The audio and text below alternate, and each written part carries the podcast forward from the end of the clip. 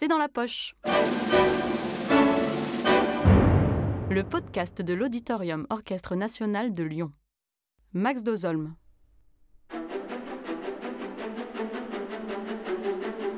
Aujourd'hui au programme, la 8e symphonie de Dmitri Shostakovich, qui vous est présentée cette saison par l'Orchestre national de Lyon.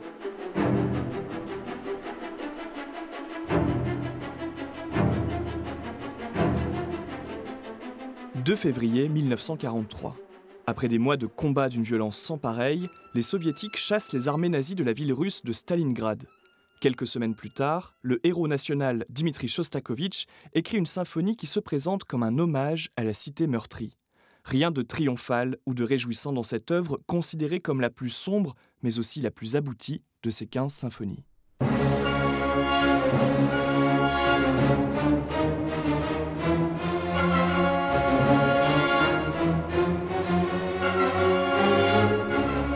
Comme la 7e symphonie, la 8e de Shostakovich naît pendant la Seconde Guerre mondiale. Shostakovich était alors l'un des compositeurs les plus célèbres et populaires du RSS, et sa notoriété dépassait de loin les frontières soviétiques.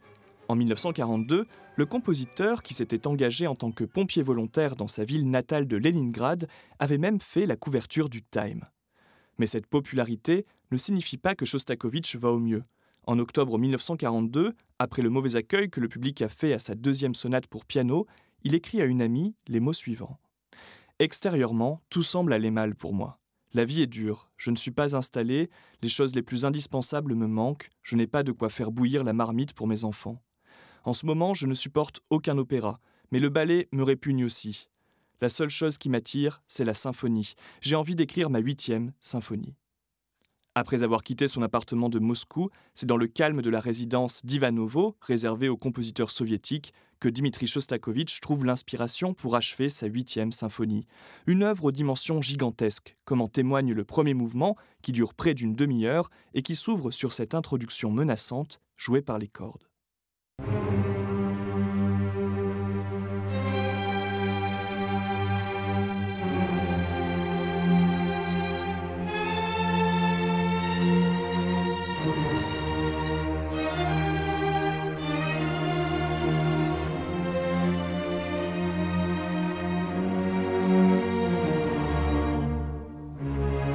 Ce sombre lever de rideau laisse ensuite apparaître le premier thème de la huitième symphonie.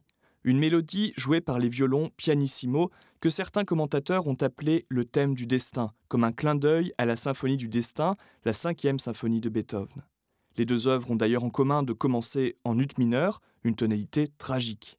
Sur un accompagnement en forme de marche funèbre joué dans le grave par le reste des instruments, le voici qui s'élance comme cherchant son chemin en répétant des notes jouées avec une extrême lenteur le temps semble figé.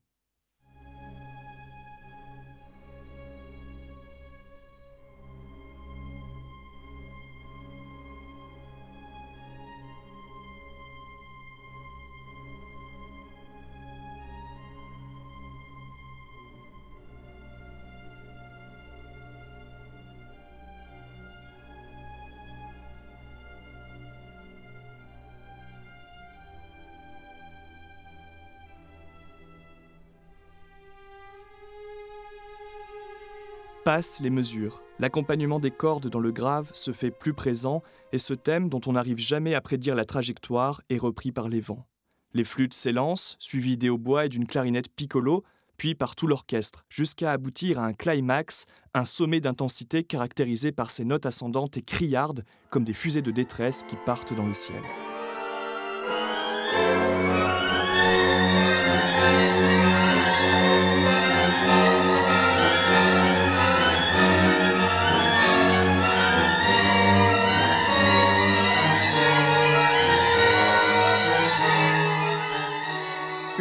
Une course-poursuite des instruments autour de ce thème démarre. Le rythme obstiné de la marche funèbre devient celui d'une cavalcade vers l'abîme. Le thème prend alors des allures de fanfare grotesque. Du gouffre creusé par cette détonation assourdissante émerge alors un rescapé, un corps anglais, qui joue un air de désolation.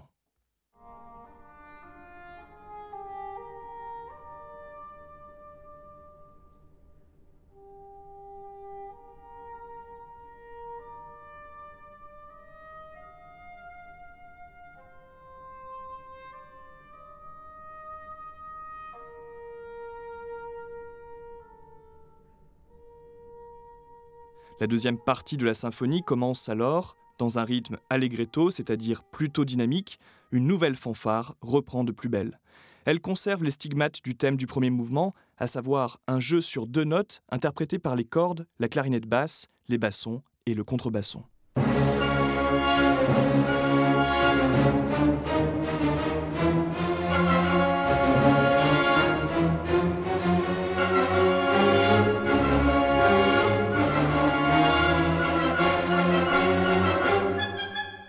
Shostakovich fait ensuite entendre un thème volubile joué par la flûte piccolo, le plus aigu des instruments de l'orchestre. Une flûte qui sonne comme un fifre militaire et qui est rejoint par une clarinette ainsi qu'un basson et un contrebasson, le plus grave des instruments de l'orchestre.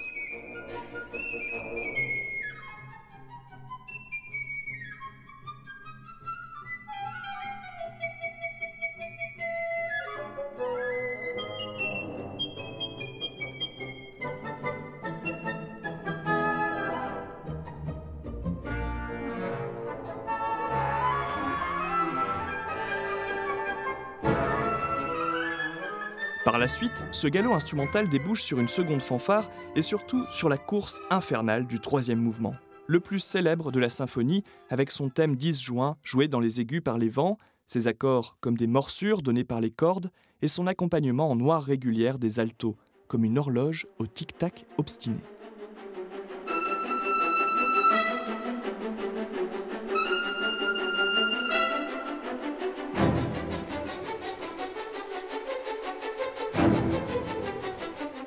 Un thème cynique que l'on retrouve en ouverture de l'avant-dernier mouvement, le largo de la 8 symphonie.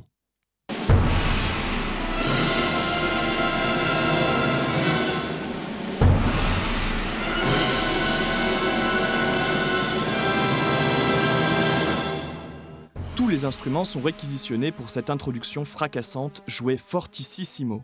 Puis intervient une passacaille, une danse apparue au XVIIe siècle et qui repose sur le principe d'une basse obstinée.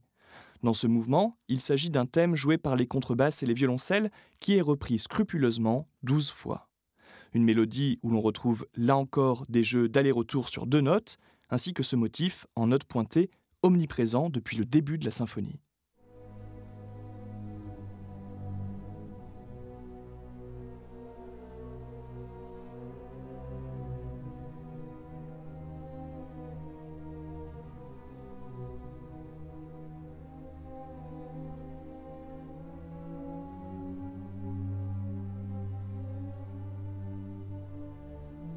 Un largo d'un grand dépouillement, comme susurré et qui contraste avec le final, le cinquième mouvement Allegretto. Une suite de variations que le musicologue Michel Hoffman a écrit comme la première robe qui se lève sur un univers réconcilié.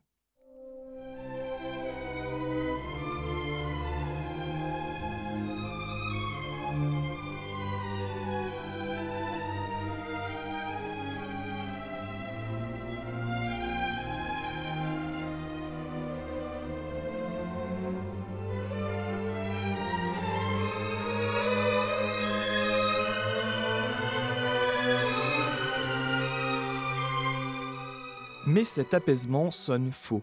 Quelque chose semble forcé dans ce thème un peu naïf et convenu. D'ailleurs, le final du mouvement, et donc de la symphonie, n'a finalement rien de triomphal. Il s'agit d'une question jouée à la limite du silence et perturbée par quelques notes de violoncelle.